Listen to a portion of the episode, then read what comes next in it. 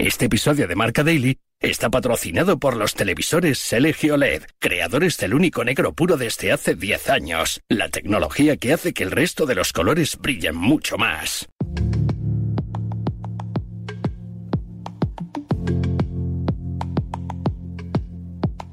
Todos los puntos, se dan todos los puntos después del 50% de la carrera, es decir, que gana la carrera Jorge Martín, que no se coloca líder por tres puntos, pero está a tan solo tres puntos de Peco Bañaya, que hace podium Mar Márquez y que no hay que arriesgar de ninguna de las maneras. Y me parece una decisión acertadísima la salud de los pilotos. Así que en la doble bandera roja finaliza la carrera de MotoGP después de haber superado el 50%, justo el 50% de la carrera y se van a repartir todos los puntos que estaban en juego. Y nada, estaba, no sé cómo se dice palabra, pero estaba como obsesionado con, con, el día de hoy. Sabía que iba a ser, que podía ser un, un, buen momento y, nada, eh, feliz, feliz y porque mi equipo también ha hecho un grandísimo trabajo y han aguantado esta presión. Sí, bueno, al final queda, queda muchísimo campeonato, pero está claro que la mentalidad es la misma, intentar disfrutar. Si hubiese corrido pensando en el campeonato y no hubiese hecho primero, eh, seguramente me hubiese sobre todo con el slick lloviendo me hubiese, me hubiese asustado más, pero, pero bueno, estoy disfrutando del momento. De momento con madera nos están saliendo las cosas y, hoy era un día para seguramente tener más que perder que ganar, pero hemos, hemos salido ganando.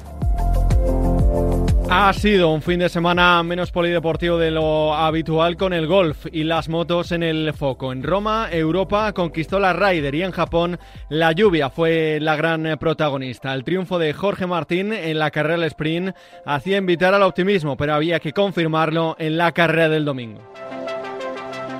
En la salida, Martinator impuso su ley, pero la aparición de la lluvia y un error en una frenada le hicieron bajar hasta la décima plaza. Eso no le impidió rehacerse, ir adelantando uno a uno, incluido a Bañaya, para recuperar el primer puesto. Una vez superado el 50% de la prueba, la cantidad de la lluvia que había en pista hacían imposible continuar eh, la carrera y aunque se intentó, tuvo que ser suspendida con un podio galáctico formado por Martín, Bañaya y Mar Márquez, que sí, se llevaron todos los puntos.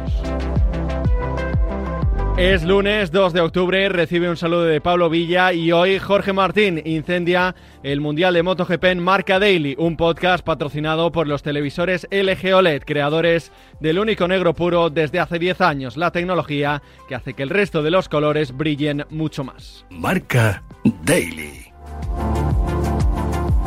319 Bañaya, 316 Jorge Martín. Así está el Mundial a falta de seis grandes premios para el final que como siempre acabará el 26 de noviembre en Cheste. Antes, Indonesia, Australia, Tailandia, Malasia y Qatar pueden ser decisivos. Jaime Martín, el hombre marca pegado a la actualidad del motociclismo, y José Manuel Martín de La Razón y comentarista en Radio Marca nos van a analizar lo que nos espera estas eh, próximas semanas. Jaime, ¿dónde estuvo la clave del triunfo de Jorge Martín en Japón? La clave del triunfo de Jorge Martín en Japón estuvo en su seguridad, en su confianza, en esa madurez que ha ido consiguiendo últimamente. No se puso nervioso ni cuando se fue largo y tuvo que remontar. Poco a poco sabía que podía hacerlo, sabía que podía volver a llegar a la cabeza. Por eso eh, no se puso nervioso en ningún momento y no le alteró nada el hecho de que la pista fuera cambiando. Tiene una gran comunión con su moto y ahora mismo eso le hace tener un plus sobre cualquiera, incluso sobre Peco Bañaya en este momento. Por eso pudo remontar, por eso pudo ganar y se acordó de lo del día anterior, de haber ganado también en seco esa fe en sus capacidades es lo que le llevó al triunfo en Motegi. Lo de ayer, José Manuel, es una nueva muestra de la solidez y madurez que viene desprendiendo el piloto de Ducati en las últimas semanas. Sin lugar a dudas, la victoria de Jorge Martín en Japón, el doblete que ha conseguido en Motegi, eh, es una prueba enorme de madurez y de solidez por parte del piloto madrileño, porque eh, cuando apareció la lluvia, el más perjudicado sin duda eh, era él ya que tenía el mejor ritmo y, bueno, era el, casi el seguro ganador en seco, pero en mojado pues todo cambia, se reparten cartas nuevas y, siempre hay mucha más tensión, ¿no? Y él eh, tiró de, solidez, tiró de valentía, tiró de esa, de esa confianza que, está demostrando últimamente y, tuvo claro que ni la lluvia le iba a apartar de, de un nuevo triunfo, ¿no? Y es lo que, y es lo que hizo. Eh, además lo reconocía después, eh, que no quería pensar en el campeonato, que no quería asustarse, que quería disfrutarlo y es lo que, es lo que hizo, ¿no? Con otra, otra victoria después de dos banderas rojas y un poquito más cerca de Bagnaia, ya está solo a tres puntos, la inercia es suya totalmente, eh, ha ganado cinco de las últimas seis carreras, así que bueno, sin lugar a dudas, lo que ha hecho Martín en Motegi es una prueba de solidez, una prueba de madurez y una candidatura mundial de MotoGP. Cuatro grandes premios eh, consecutivos, sumando más puntos, Jorge, que Bañaya. Jaime, ¿qué ha cambiado? Lo que ha cambiado en MotoGP es que Peco Bañaya perdió un punto de confianza por culpa de que las frenadas no le iban tan bien. Tocaron algo en su moto y no le fue bien. Ha tenido que volver al punto de partida. Además, a eso se suma la caída que sufrió en Barcelona, que le atropelló también Brad Binder ahí perdió muchos puntos. Peco eh, ya no puede ser conservador y tiene que arriesgar. Y está defendiéndose muy bien. Con lo cual eso cambió. También el hecho de que Jorge Martín se viera más obligado, tuviera que arriesgar y ha ido cogiendo confianza. Por eso le ha ido recortando puntos. Por esa fe y por esa, esa validez en el momento en que él tiene una sola estrategia y es hacer la pole, ponerse primero tirar al principio y gestionar al final. Ha recuperado su explosividad y eso también le permite salir más arriba en parrilla, lo cual le está ayudando muchísimo. José Manuel, ¿es este uno de los mundiales más igualados de los últimos tiempos?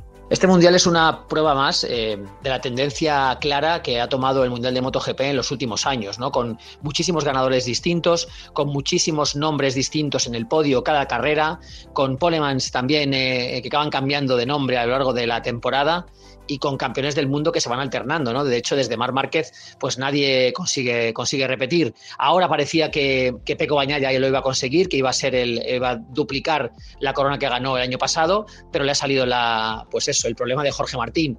Así que bueno, yo no diría que es quizá el más impredecible, porque la verdad es que en las motos puede pasar de todo, eh, como ha pasado, por ejemplo, en Motegi con la lluvia, que de repente te cambia pues los planes que tenías eh, en tu cabeza. Pero sí que creo que es eso, es una, una clara eh, tendencia la que tiene el Mundial. Eh, con muchas Ducati que pueden ganar, también las KTM, también las Aprilia, y, no hay un dominador claro, no lo hay. Habrá que esperar cuando Mar Márquez consiga volver otra vez a su, a su nivel, tanto físico como en la moto. Pero ahora mismo creo que es la tendencia que ha querido coger el Mundial de tener muchos ganadores, de tener muchos candidatos y así aumentar un poco eh, la emoción que algunos echaban en falta cuando siempre ganaba el mismo. La pregunta del millón, Jaime, ¿quién es favorito, Jorge o Peco? A pesar de que Jorge Martín está lanzado y parece que Peco está un punto por detrás, yo no me atrevo a decir que Jorge Martín es el favorito. Eh, Peco Bañella está resistiendo muy bien, no se puede comparar en nada esta situación con la que vivimos el año pasado entre el propio Peco Bañella y Fabio Cuartararo. Cuartararo estaba hundido y tenía una moto inferior, la Yamaha. Se veía que eh, Peco Bañaya le podía remontar. En este caso son dos monturas exactamente iguales y no cambia prácticamente nada, solo el equipo. Ducati ha dicho que no va a poner ningún impedimento en que una moto satélite suya gane, con lo cual eso es de agradecer si lo cumplen, que todos esperamos que lo cumplan. Por lo tanto, se va a decidir todo en pequeños detalles y ojalá sea en Valencia porque es un circuito que se le da fenomenal a Jorge Martín. Si llegamos a Valencia, yo sí que apuesto por Martín.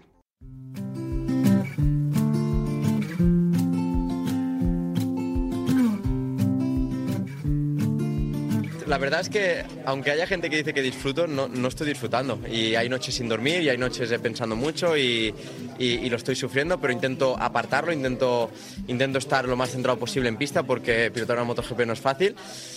Pero bueno, esto es un eh, cuento romántico. Tenía que llegar el primer podio del año en, en Casa Donda con los jefes y, bueno, veremos, veremos qué pasa, pero, pero una cosa no quita la otra, ¿no? Que, que mi compromiso con la marca siempre, siempre ha sido y será eh, al 100%. Cambiamos de tercio porque aunque todas las miradas están centradas en el título, Mar Market volvió a subirse casi un año después eh, desde que acabase segundo en Australia un 16 de octubre de 2022 al podio, pero su futuro, José Manuel, para 2024 no está decidido. Un año más de contrato, pero Ducati acechando. ¿El podio de ayer eh, cambia algo o no? Pues Mar Márquez ha, definido su, podio en, en Motegi como romántico, ¿no? Eh, que yo creo que lo que quería decir era que era como una, una bonita casualidad eh, conseguir el podio después de, casi un año sin, subirse a él, em, pues en la casa de Honda, ¿no? En, Japón, en Motegi, en la sede del equipo que ha sido suyo desde que llegó a MotoGP, ¿no?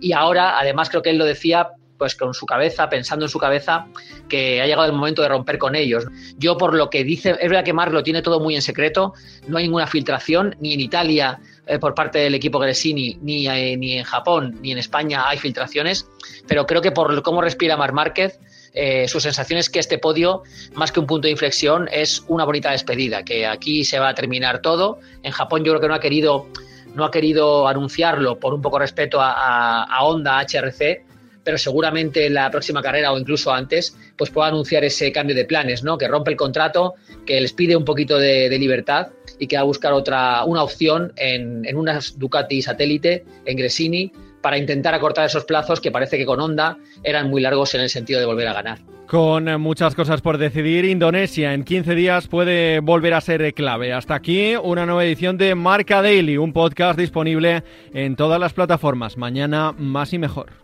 Hace 10 años, LG creó el único negro puro, un hito en la historia de la tecnología que hizo brillar millones de colores. Ahora, esos colores brillan intensamente y se integran a la perfección en tu hogar. LG OLED Evo, 10 años con el único negro puro.